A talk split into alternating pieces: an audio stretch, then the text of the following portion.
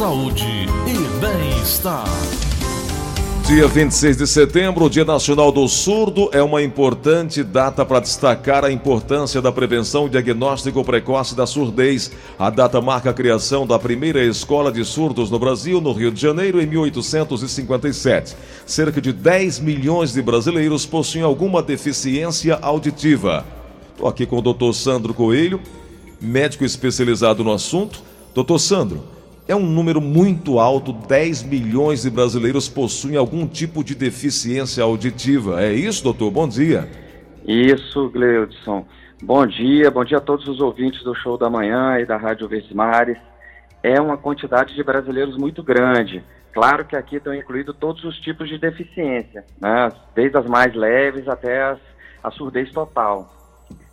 Doutor, por que as pessoas tardiamente descobrem essa deficiência auditiva. Por exemplo, uh, a minha mulher, minha mulher tem 47 anos, 40, é 47 anos, ela tem uma deficiência em uma é, é, a direito, no, no, no ouvido direito, na audição direito. E aí, doutor, ela veio perceber isso já adulta e não sabe a motivação, não sabe se foi queda, pancada, algo do tipo. Nós demoramos muito a descobrir isso. Qual é a causa? Por que, que isso acontece? A causa principal é que a surdez não aparece da noite para o dia. Hum. Então a pessoa vai perdendo a audição gradativamente, a cada dia um pouquinho, a cada dia um pouquinho, e vai se acostumando com esse novo padrão de audição. Então, alguns sons que estão presentes no nosso dia a dia, principalmente os sons de menor intensidade, você passa a não ouvir mais e nem percebe. Hum. Então, quando a pessoa vai atrás, descobre e corrige a perda auditiva, trata ela, ele se, se surpreende com a quantidade de sons que acontecia à sua volta e ele nem sabia que estava acontecendo. Por hum. conta de ser progressivo, né? De, de, de, ser aos poucos. Uhum. O doutor Sandro, uh, o Cláudio que mora na Lagoa Redonda, ele está dizendo que dormiu ouvindo bem e acordou surdo, surdo. Ele tinha 17 anos, hoje está com 23 anos de idade. Tem motivação para isso?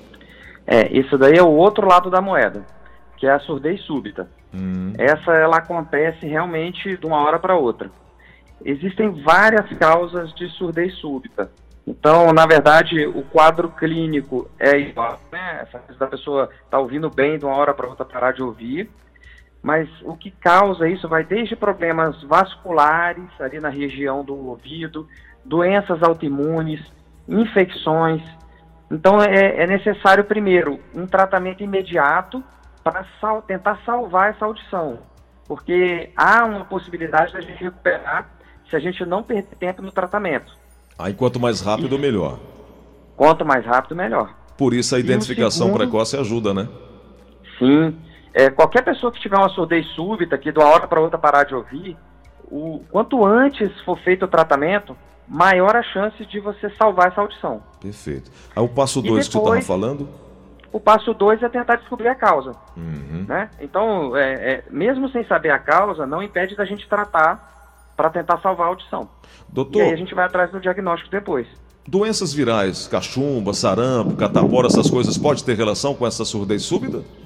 Tem relação sim, tem relação direta. Conforme eu falei, uma das causas são as infecções, né? Hum. E o, tanto a cachumba quanto o sarampo né, são vírus que estão relacionados é, diretamente com essa surdez. Doutor, a Mônica, que mora no centro de Fortaleza, ela disse que uh, o ouvido dela fica entupido com muita facilidade. Isso e vem, ela vem percebendo que ao longo dos anos vem diminuindo a qualidade da sua audição. O que, é que pode estar acontecendo, doutor? É, essa, essas sensações de ouvido entupido tem muita relação com o nariz. Hum. Então existe uma comunicação do nariz com o ouvido que se chama tuba auditiva. Uhum. A tuba ela é responsável por manter a pressão do ouvido normal, porque atrás do tímpano existe ar e esse ar ele vai sendo absorvido pela, pelo, pela mucosa do ouvido e ele tem que ser reposto. E é a tuba que repõe toda vez que você boceja ou que você engole, né, você abre a tuba e o ar corrige a pressão lá dentro do ouvido. Entendi. Quando ela não está funcionando bem, cria uma pressão negativa lá dentro. e essa sensação de ouvido tapado. É o que acontece quando a gente sobe a serra, né, ou, ou num voo, por exemplo, uhum. que há variação de pressão e não dá tempo da tuba corrigir. Entendi. Doutor, muita gente viaja, você falou em avião agora, a pressão ali aérea é, no avião, é, e, e, tem fortes dores de ouvido. Isso é natural? É, não é natural. Essas dores elas acontecem mais na hora que o avião está descendo, né, na hora do pouso. E acontece exatamente porque a tuba não está funcionando. Uhum. Então, é, viajar com o nariz entupido ou gripado aumenta o risco disso acontecer. Tem como criar uma facilidade, por exemplo, vai viajar amanhã, está meio que gripado hoje, para prevenir essa dor auditiva, tem algum, algum, algo que possa ser feito ou necessariamente o, tem que buscar o profissional? O que eu posso recomendar para qualquer pessoa é limpar bem o nariz com soro fisiológico no dia do voo e na hora do pouso pegar algum líquido e ficar engolindo, mas não esperar é, começar a doer o avião começou a descer, você já começa a fazer isso, para facilitar o funcionamento da tuba. Agora, se você já tem uma doença nasal ou uma doença do ouvido, né, o ideal é que você faça um tratamento preventivo. Aí vai ser necessário profissional para ver a melhor estratégia para proteger esse ouvido durante o voo.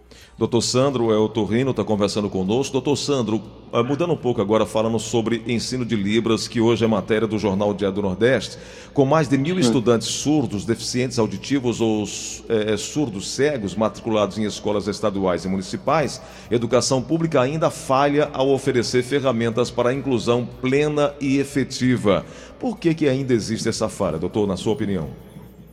Olha, eu acho que o principal é recurso. Né? E, claro, aumentar mais a conscientização das pessoas da importância de incluir é, o surdo na sociedade. E a forma da gente incluir é aprendendo a língua que eles se comunicam melhor, que é o Libras. Né? Uhum. Né? Para isso, vai haver necessidade dos intérpretes, né? alguma adaptação de escola. Mas graças a Deus, hoje cada vez mais as pessoas estão conscientes né, dessa necessidade e a sociedade já reconhece, né, a gente já vê com mais frequência, até nos programas de TV, de, é, mostrando exemplos né, do uso do, do Libras.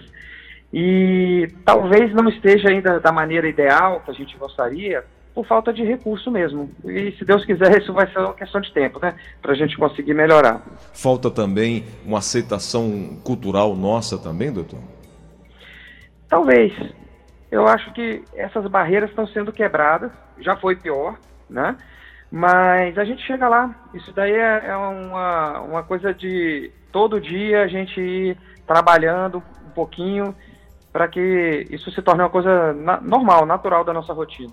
Doutor, o Francisco Sibério está em Campina Grande, na Paraíba. Ele disse que teve um tímpano perfurado por conta de uma infecção de ouvido é, é frequente. Isso é, é, é, tem como resolver? Tem como tem. atenuar? Vamos lá. Perdas auditivas, a gente pode separar em dois grupos. Hum. As perdas que são reversíveis e as que não são reversíveis. Quando o sentido da audição está está prejudicado, a gente faz reabilitação. Aí é o aparelho auditivo e alguns outros aparelhos que existem. Quando há algum mau funcionamento do mecanismo de amplificação sonora, que é tímpano, os ossículos que tem ali atrás do tímpano, tudo isso é tratável.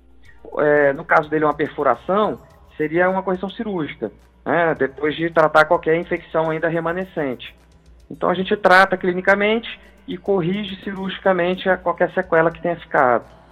Doutor, a grande pergunta aqui da grande maioria, de pelo menos três pessoas aqui, é o seguinte: quem perdeu a audição tem como voltar? Tem como voltar a ouvir? Pronto, exatamente o que eu estava falando agora. Depende do que aconteceu. Uhum.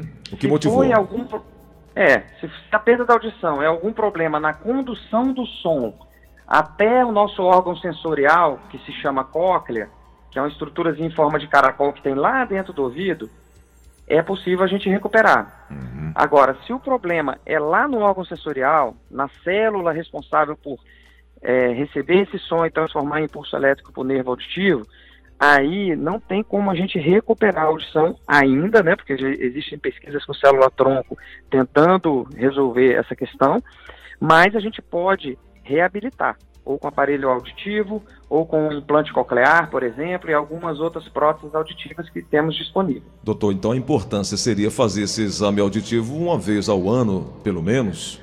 Exatamente. Isso é uma forma de você acompanhar e na detecção aí de alguma perda já fazer o tratamento. Perfeito. Doutor Sandro, muito obrigado por suas ricas informações. Eu vou depois tentar um contato com o senhor para trazê-lo aqui ao vivo, cheio de perguntas aqui e no Perfeito. estúdio fa facilitaria. Muito obrigado por hoje. Um grande abraço para o senhor, doutor Sandro. Muito obrigado também. Um grande abraço, Gleison, e um bom dia aí para todos.